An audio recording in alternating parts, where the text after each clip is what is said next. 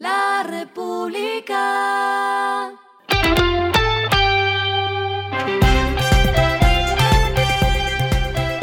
Al final de la jornada, esto es lo que debes saber sobre el comportamiento de los negocios, las finanzas y la economía. Las movidas de hoy fueron.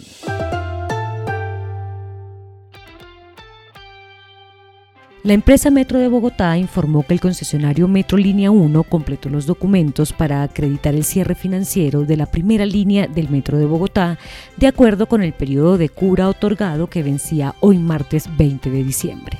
El cierre financiero es una obligación establecida en el contrato de concesión 163 de 2019 que consiste en la consecución de un monto mínimo de recursos de deuda por 2,5 billones de pesos para el proyecto. El cierre presentado se soporta en créditos bancarios con Bancolombia, BBVA y un contrato de factoring comercial.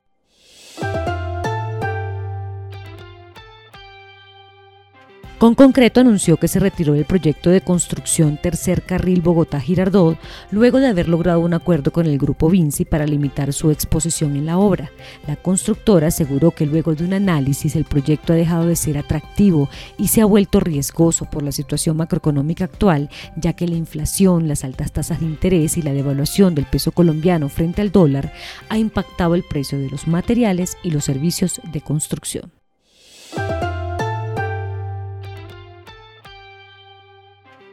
Para esta Navidad, la proyección del sector de transporte intermunicipal es movilizar entre 2 y 14 millones de pasajeros en la temporada del 15 de diciembre al 15 de enero a través de los más de 40 mil carros que tienen disponibles las empresas de transporte.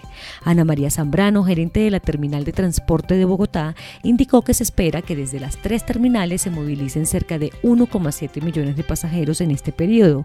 Según Camilo García, director ejecutivo del Consejo Superior de Transporte, las terminales que más mueven pasajeros son las de Medellín, Cali, Bogotá, Bucaramanga, Pereira, Armenia y Barranquilla, y prevén que la facturación del sector en esta temporada alta esté alrededor de 560 mil millones de pesos. Lo que está pasando con su dinero.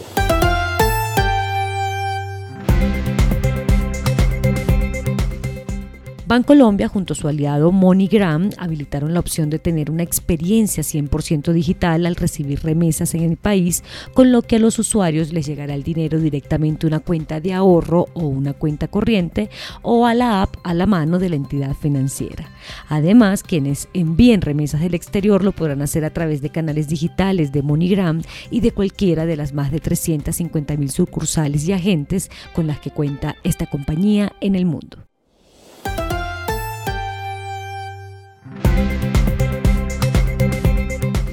Los indicadores que debe tener en cuenta. El dólar cerró en 4.769,29 pesos, bajó 11,99 pesos. El euro cerró en 5.054,97 pesos, bajó 12,23 pesos.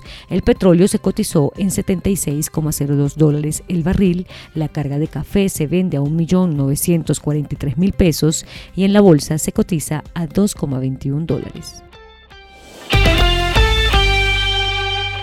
Lo clave en el día.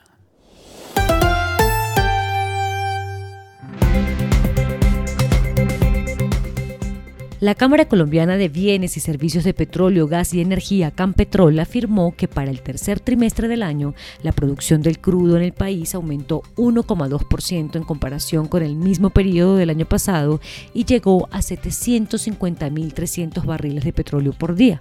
Se espera que en los últimos tres meses del año cierren con una producción aún mayor cuando se tiene en cuenta que solo en octubre y noviembre los barriles extraídos por día se han situado sobre los 750 mil y 771.300 respectivamente. A esta hora en el mundo. La Comisión Europea ha aceptado los compromisos ofrecidos por Amazon para cerrar dos casos de abusos monopolísticos. La compañía de comercio electrónico se pliega a las demandas de la Unión Europea y no utilizará los datos no públicos que obtiene de los vendedores externos que utilizan su marketplace para beneficiar su negocio minorista. Asimismo, facilitará el acceso a los comerciantes en igualdad de condiciones a herramientas y servicios que aumentan la visibilidad de sus productos. Con este acuerdo se cierra una de las mayores investigaciones antimonopolio abiertas en los últimos años por Bruselas, que habría podido suponer una multa para Amazon de hasta 10% de sus ventas. Y el respiro económico tiene que ver con este dato. Millones de personas salieron hoy a las calles de Buenos Aires para celebrar el título de Argentina en la Copa del Mundo, interrumpiendo la ruta prevista del desfile y obligando a Lionel Messi y a sus compañeros de fútbol a abandonar un autobús descapotable para sobrevolar la ciudad en helicópteros. El país, que está loco por el fútbol y por el campeonato, se ha visto abrumado con celebraciones jubilosas desde el pasado domingo, cuando Argentina venció a Francia por su tercer título de la Copa del Mundo y el primero en 36 años. La República.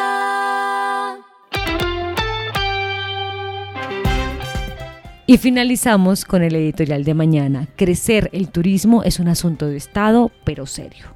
El año cerrará con más de 5 millones de viajeros extranjeros que visitaron Colombia, una cifra que debe mejorar si la hoja de ruta del gobierno es explotar este sector económico. Esto fue Regresando a casa con Vanessa Pérez.